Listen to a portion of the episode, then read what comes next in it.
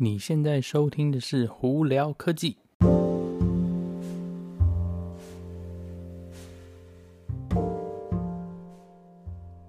嗨，各位观众朋友，大家好，我是胡老板，欢迎来到今天的胡聊科技。哦，今天的很也不是说很多事情啊，就是有一些蛮有趣的事情啦。哦，我们就先从特斯拉好了。哎，恭喜特斯拉，贺喜特斯拉被加到了美国的 S M P 五百上头喽。哎，那这几天因为这个关系呢，特斯拉的股票就持续在往上涨哦。那为什么加到那个 S M P 五百里头是这么大的一件事情呢？呃，主要是因为被加进去以后呢，有很多基金啊，还有很多投资的这种。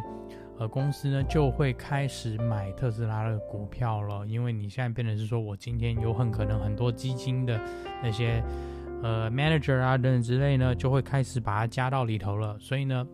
呃，增加了特斯拉股票呃被买卖的机会哦，所以相对来说这几天呢，特斯拉也因为这样子股票就是持续往上涨哦。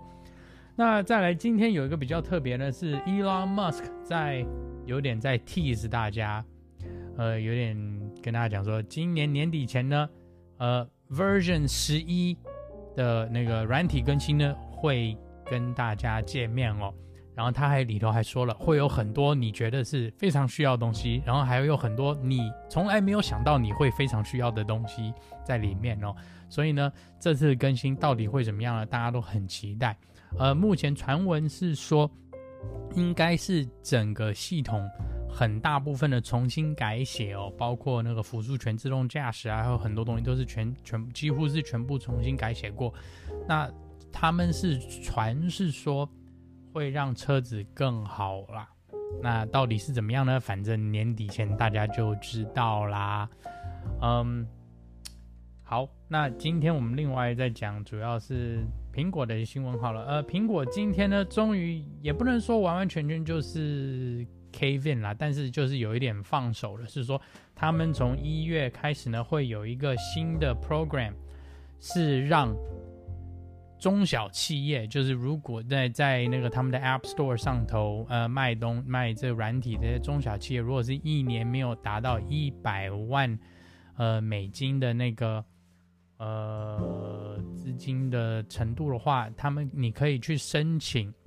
Reduced Rate。就 reduce rate 什么，就是，呃，他就会收你比较少的钱啦。基本上来说，呃，之前大家他们是说苹果一向都是收百分之三十嘛，那他们是说，如果你每年呢是在一百万以下这些小中小企业呢，你可以申请，呃，他们的这个新的呃呃，应该算是政策还是怎么样呢？就是说你只他就只收你百分之十五，所以你换句话说，你可以。多赚百分之十五了，那对中小企业或者这些就是私私人在写软体的呢，非常好，因为你等于说你，你你口袋里会更多了百分之十五。那我觉得其实这是一件蛮好的一件事情啦。好，那今天最主要我想要跟大家分享的是，前几集我们不是有聊到苹果这个 M1 晶片吗？那我不是之前一直在说这个 M1 晶片为什么对苹果来说是非常大的一件事情，甚至对业界都是非常大的一件事情。那如果其实最近有在 YouTube 上头在看影片，或者有在看这种新闻的呢，会发现大家的那个初步的那个对 M1 晶片的评估，就实际的使用哦，出炉了。那我自己呢，昨天呢也收到了我订的 MacBook Pro M1 晶片的 MacBook Pro 哦，那我只能跟大家讲，我的天老爷，那台电脑真是有够快。OK，为什么呢？我打个比方好了，呃，我之前是用的一台十六寸的 MacBook Pro，里头呢是一那个 Intel 的 Core i9，是八个 Core 的呃晶片哦，然后呢，呃，显示卡呢也是那个 Radeon 的五五零零 M，就是 Mobile 版本的，有八 GB 的那个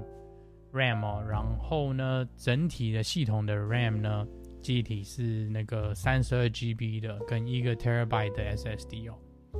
呃，所以基本上都是算是蛮快的一台电脑。我在那台电脑上头在剪四 K 影片的时候呢，都会觉得有一点点吃力。OK，那我昨天就试了同样的影片呢，在 M1 的这一台 MacBook 十三寸的 MacBook Pro 上头剪哦，而且只有十六十六个 GB 的那个 RAM 哦。哇，那一台电脑剪的剪这四 K 影片的速度真是有够快哦。然后呢，它我我输出档呢，基本上呢只花了三分之一的时间，我整个人完全是吓傻了。OK，那当我收到的时候呢，当然呢，你看到那台电脑的时候，乍看之下是完全跟之前 MacBook Pro 是完全一模一样，因为它外观啊并没有改变。呃，但是它开机速度好快，然后呢，开软体速度好快。每一个东西在上头就是快快快，然后呢，另外一个东西我发现到的是，它的电池续航力好久。OK，我我如果那个看几个影片，在我旧的那一台那个 MacBook Pro 上我看影片的话，我随便看一下影片的话，它可能用不到几个钟头吧。就是你如果看 4K 影片的话，或者在 YouTube 上我看影片，或者在做一些。基本功的话，你可能几个钟头，大概撑最多最多撑十个小时。那我同样的东西在那台 Mac，在那 M1 晶片的 MacBook Pro 上头，当我用到十个小时的时候，我还剩百分之八九十的电，我整个人吓傻了。OK，当然我可能是做的事情不一样啦。那照理来讲，它的那台电脑应该是只能撑。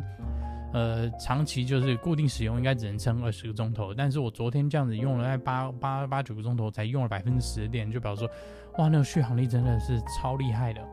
OK，那在剪那四 K 影片的时候，更是明显是，你在快速的前进后退的时候呢，通常在之前的那些 Intel 的电脑上头，你可能都会有一些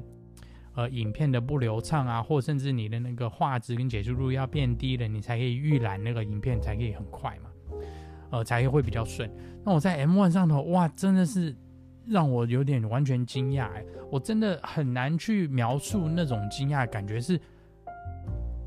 你如果在经常剪片或在经常用电脑做这些比较就是高高效能的需求的一些那个软体的时候呢，你会发现到说，在 M1 上头好轻松哦，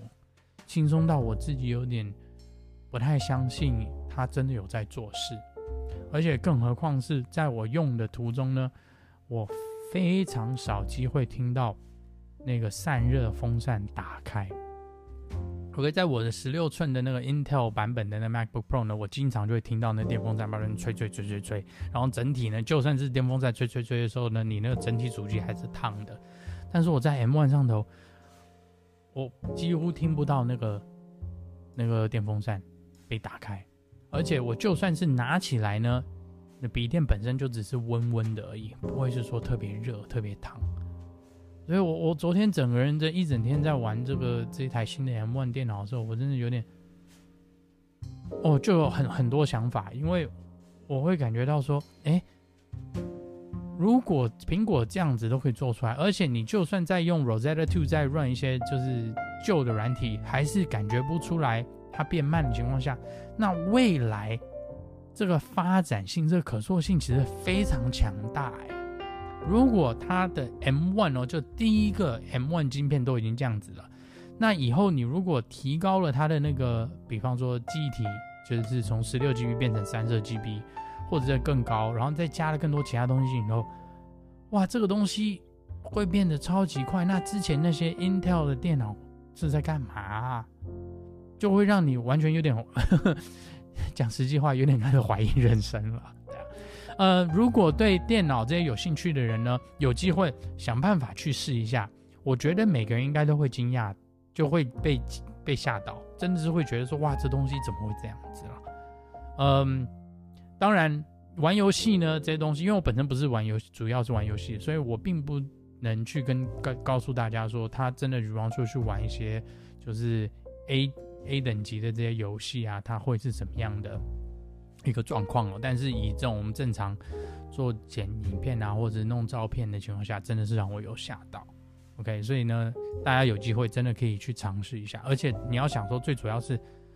M1 的电脑的起价才一千美金而已哦，也就大概三万三万块台币吧。那你之前真的要有这样快的速度，或者比它还要快的？那些 Intel 的版本电脑可能都要两三千美金，甚至更高，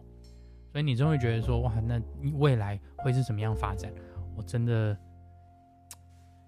很难在那边跟大家讲啊。Anyway，呃，今天的这个我就跟大家分享到这里哦。呃，大家如果有什么问题啊，可以经过 Anchor IG 跟 Facebook 发简讯给我。那仔细的 M1 电脑的那个呃开箱以及那个那基本的一些测试呢，我会拍成 YouTube 影片放在我 YouTube 频道，大家有空可以去看哦。我想应该是在这几天或下礼拜应该就会上片啦。OK，好，那我们今天就到这里哦。我是胡老板，我们下次见喽，拜拜。